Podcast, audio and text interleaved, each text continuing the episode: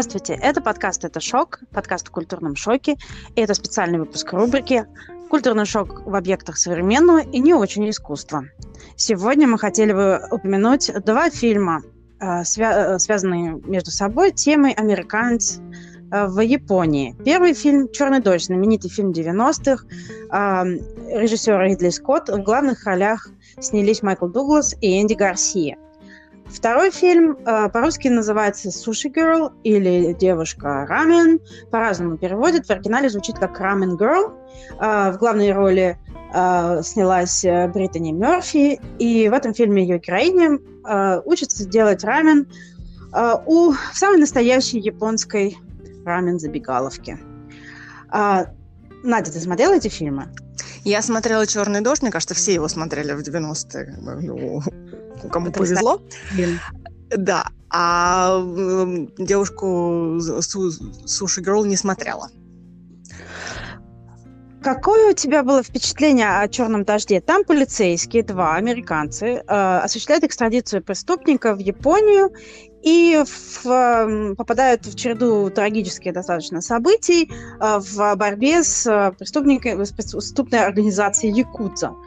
А, вот какое у тебя было впечатление о Японии от этого фильма? Я как раз хотела сказать, что помимо э, очевидного триллера, завязки, очевидной завязки триллера, которая следовала за нами через весь фильм, конечно, огромное впечатление произвело именно произвела разница культур, которая очень наглядно была показана в этом фильме, потому что эм, Япония, Америка, это, собственно, весь фильм показывает некоторые можно, если можно так выразиться, проблема, да, но не проблема, а, а именно культурный шок. Американцы, который попал в Японию совершенно в другую культурную среду и не очень понимают, что происходит. Мне кажется, Япония, в принципе, страна, которая поражает своей древней культурой, но и при этом не только э, древностью, но и совершенно другим подходом к многим базовым вещам, базовым ценностям. Там совершенно по-другому определено собственно, все. Ты помнишь этот знаменитый переводческий анекдот про то, как пытались перевести муху-цокотуху на японский, и японские переводчики недоумевали, где же в мухе-цокотухе и момент, где муха, найдя денежку, ищет ее хозяина. Да, это прекрасно. Это прекрасно как раз очень показательно в нашем случае, да. Я когда пересматривала «Черный дождь», э, э, вот э, несколько дней назад у меня было ощущение присутствия вот этого анекдота все время в голове, в том моменте, где герой Майкла Дукселса берет 100 долларов купюру, чтобы проверить, подделка это или нет, а его японский коллега думает, что он ворует деньги для себя, и угу. его понятие чести больше не позволяет ему относиться к американскому коллеге с, с уважением. С, с должным уважением, да. Но опять же, знаешь, смотри, какие стереотипы. То есть, э, например, почему он подумал, что американец украл деньги непременно? То есть у него уже была пресуппозиция какая-то культурная, что вот этот человек не чист на руку. Почему он не подумал, что ага, он взял деньги, наверняка он хочет провести эксперимент. Но это тоже говорит вот... об отношении эм, именно стерео, как ты правильно сказала, стереотипном отношении э, японской культуры к э, не японским элементам. А, ну, мне кажется, да, у них наверняка такая же, такой же культурный шок от нас, как у нас от них. А, вот, мне кажется, что, да, что это взаимно. Ты знаешь, вот момент уважения очень хорошо еще показан тоже во втором фильме. А, там девушка, а, расставшись с молодым человеком, она по каким-то причинам, вот я так и не поняла, по каким, она уже живет в Японии. То угу. ли у нее там был а, ее бойфренд, то ли она там работала, я уж не помню. Но в какой-то момент у нее случается душевный кризис, и она решает найти себя в смене деятельности. И набивается ученицы э, в соседнюю забегаловку с равином, куда приходят тысячи людей и становятся счастливыми после этого чудесного супа. Как я люблю рамен. Да. А забегаловку управляет какой-то старый толстый алкоголик японский, и там у него же хорошая добрая жена, которая его терпит, там все его какие-то чудачества. И вот девочка это приходит, э, беленькая американка, к нему в ученицы. По какой-то причине он ее, ну, сначала отвергает, потом все-таки принимает, и вот он начинает ее мурежить. Вот он ее начинает мурежить, у них вот в культуре такое ощущение, что, ну, скорее всего, это так и есть, а, что в их культуре, чтобы добиться чего-то, ты должен полнейшее подчинение а, своему руководителю, своему учителю, ты должен начинать с самой грязной работы, и вот, вот через вот эту вот ломку себя ты растешь в сенсея. Да, и это как раз это иерархическое общество. Ну, все общества, да, наверное, в той или иной степени подвержены иерархии, но именно, мне кажется, японское общество очень сильно основано на иерархии, то есть ты должен начинать с низов, неважно, кто ты и что ты, да, и ты растешь ступень за ступенью, ты не можешь пропустить ступень, да, ты все равно должен все пройти. И даже когда ты достигаешь эм, какие твоей высот. цели, каких-то высот, которых ты хотел достигнуть, все равно всегда будет кто-то над тобой, кто следующий в статье иерархии. Ну, это, это свойственно традиционному обществу восточного вот, э, типа. Мы, мы это знаем, и, э, в принципе, как, в какой-то степени русская культура недалеко ушла. Сколько у нас там? Ну, сейчас, может быть, э, за счет глобализации бизнеса отношения в компаниях в России тоже изменились, но вспомни еще старые советские конторы, где то там, ну, подчинялся и, не знаю, руки целовал своему начальству. Ну, я образно выражаюсь. Ну, ну да, но мне кажется, именно подход изначально был немножко другой. То есть это а, иерархия совершенно точно присутствовала и там, но в японском обществе, мне кажется, это более естественно. То есть это единственный возможный вариант. Они, они другого, мне кажется, для них чудно бы, если иначе. А, да. Ну, зна, знаешь, я вот когда в какой-то момент э, проходила собеседование, несколько, не, сра, не сразу, но вот в течение времени приходилось проходить собеседование в японские компании. И я помню в какой-то момент у меня на собеседовании просто откровенно задали вопрос, а как вы реагируете, если на вас кричат? Да, это хороший вопрос на собеседование. Из этого я сделала много выводов, и в эту компанию, в результате я не пошла, пошла в другую, но тем не менее, вот как-то да. На да. меня как-то особо никто не кричал на работе никогда. я не знаю, как на меня, как я буду реагировать. Вот, то есть ну, какой-то определенная твоя собственная культура должна быть, чтобы быть комфор- себя комфортно чувствовать в японском обществе. Да, когда ожидания другие, конечно. Конечно. Ну, мне бы хотелось, конечно, съездить как-нибудь в Японию. У меня там было много друзей и родственников, и, и они в большом восторге. И э, для меня это, ты знаешь, и с одной стороны, я, я просто, знаешь, скажите мне завтра, вылетай в Японию, ну, после э, карантина, да. естественно. Я просто тут же там соберу чемоданы, семью и побегу в Японию. Мне очень любопытно посмотреть, э, как там все устроено. Но, с другой стороны, я знаю, что мне будет в этой поездке дискомфортно, потому что это будет сплошной культурный шок. Это будет нон-стоп культурный шок, потому что, да, при, приспособиться и осознать это за, ну, даже, грубо говоря, за две, за три недели, если, да, поездка будет длиться столько, это нереально, по крайней мере, не представляется реальным.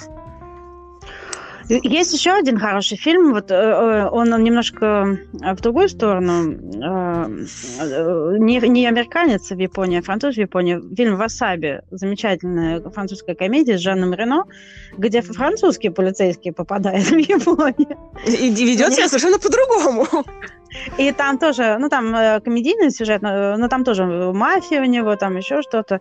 А, там э, на, менее серьезно показан культурный шок его. Его главный культурный шок – это э, паста васаби, которую он ест, э, э, как сказать, с удовольствием, не морщись хотя его товарищ э, давний, там, который его встречает в Японии, там плачет, э, только глядя на эту пасту.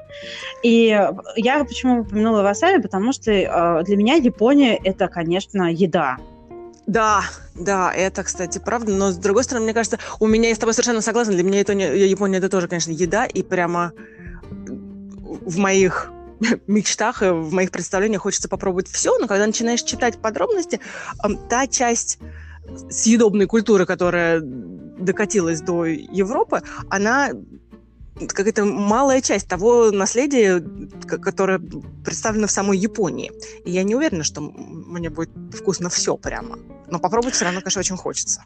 Ты знаешь, мне повезло, когда мы жили в Лондоне, я была, ну, во многих японских заведениях, естественно, там эти рамены на каждом шагу, но мне повезло, я была в двух э, ресторанах. Один был супер мега Мишлен, Уму. Э, там представлена высокая японская кухня, кайзеку. Mm-hmm. А, и второй был вот не вспомню название, но его держали японцы. Это такое домашнее заведение, иммигранты держат. Э, и там было вот буквально как готовят дома у бабушки японской. И, честно говоря, да, естественно, там были какие-то знакомые блюда, но, честно говоря, это было мало похоже на вот то, что мы видим в японских ресторанах, например, в Москве. Э, да, я где-то читала, что в японских ресторанах в Москве, в общем-то, большую часть э, блюд изобретают местные повара. Ты знаешь, у нас на Кипре делают суши с халуми. Халуми ролл. Действительно, а почему бы и нет? Это называется фьюжн. Да. Это называется фьюжн, слияние культур. Я не, не, не попробовать, но мне кажется, надо как-нибудь ради культурного эксперимента попробовать этот халуми ролл.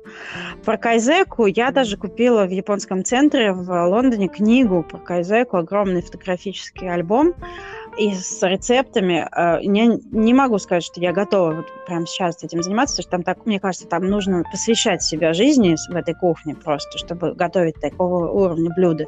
Но оказывается, это давняя культура именно высокой кухни в Японии. И я могу сказать, что да, блюда были самые простые. Ты ожидаешь от мишленского ресторана каких-нибудь фокусов, там, с съедобной бумагой, там, еще чем-нибудь. А там просто тебе приносят куски рыбы. Угу. Но эта рыба обработана каким-то таким образом, вот, согласно вот этой вот э, культуре, и это незабываемо просто. Хотя это просто кусок лосося сырого, каким-то образом маринованного, с маленьким там определенным количеством как, какой-то редьки, это незабываемо. Вот для меня это вот, наверное, самое близкое, насколько я подобралась э, к японской культуре, и у меня мечта научиться готовить что-нибудь такое. Ну, мне кажется, то, что ты сказала, что нужно прям полностью посвящать себя готовке или какому-либо занятию, это относится к любому занятию. Это у меня такое впечатление, что это вот одна из тоже основ, основополагающих вещей в японской культуре, что чем бы ты ни занимался, ты посвящаешь себя этому делу полностью. Поэтому... Очень хорошо ты заметил, мне кажется, это сто процентов права. То есть ты не ходишь на работу, потому что она тебя не сильно напрягает и приносит деньги, а если уж ты что-то делаешь, то ты делаешь это с полной отдачей и, ну, генерализирую, естественно. Бывает по-разному, я так подозреваю, но ты делаешь все полностью, и ты стараешься, в общем-то, сделать так, чтобы оно было идеально на выходе в любой ситуации. С честью самурая. Да, видимо, да. С честью самурая. Но ты знаешь, кстати, э, Черный дождь, вот если вспомнить, это был первый фильм, э, и вообще первое мое столкновение было, смотрели, мы его смотрели что-то там не в школе. Угу. И я помню, что до этого у меня не было представления о том, что в Японии бывает мафия потому что мне казалось, что японцы все такие душки, э, там, не знаю, сидят едят суши. А потом, когда уже нач... я начала интересоваться этим вопросом, выяснилось, что там и мафия, там и войны, и еще что-то, еще что-то, какие-то страшные зверства. А, вот не могу, не буду скрывать вот именно этот момент, а, что, наверное, Якутия одна из самых кровожадных мафий в мире. Ну да. А, что мы и видим, кстати, в «Черном дожде», там показывают в какой-то момент их жестокость.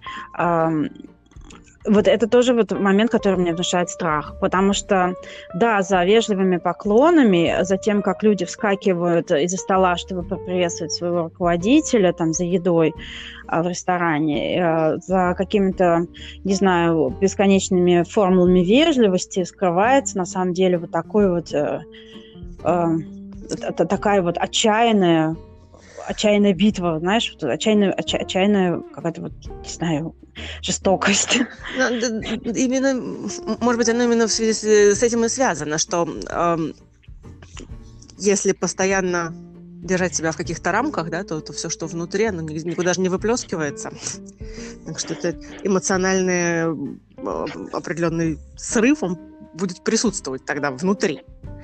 И, конечно, результаты этого нельзя предугадать, и он, видимо, Якудза как раз один. Хотя не знаю, честно тебе говорю, потому что где-то я читала, но мои источники не могу подтвердить сейчас полностью, что ты что же не, они тоже не случайно попадают в Якудзу. Это тоже как клан, куда ты готовишься. не зайдешь. Да, то есть это не просто, знаете, я, я решила стать тут мафиози, возьмите меня к себе. Да нет, мы тебя не возьмем, потому что ты ниндзя, вот иди к своим ниндзя. Да, иди с ними и играй, вот именно.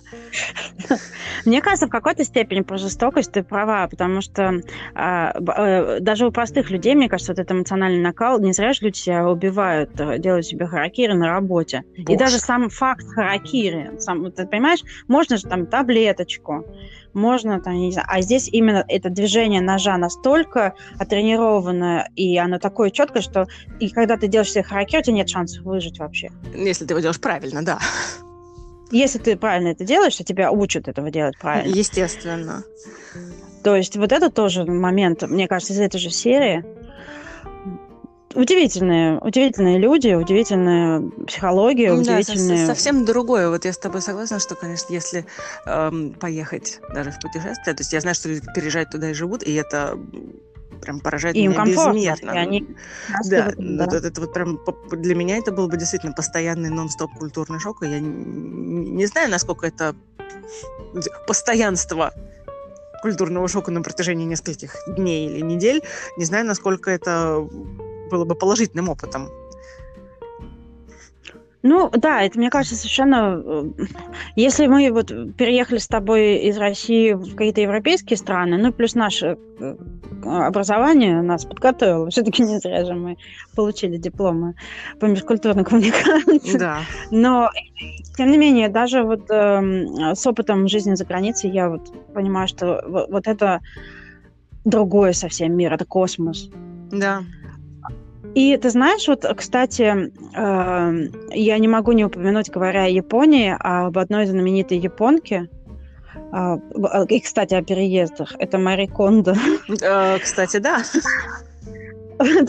Я могу тебе сказать, я не смогла смотреть ее документальные фильмы на Netflix не потому что, а, не только потому что меня ужасно раздражает ее подход, в принципе, к жизни, а, но потому что, по крайней мере, вот в те там 15 минут, которые я смотрела, она говорила по-японски через переводчика со mm. своими подопечными.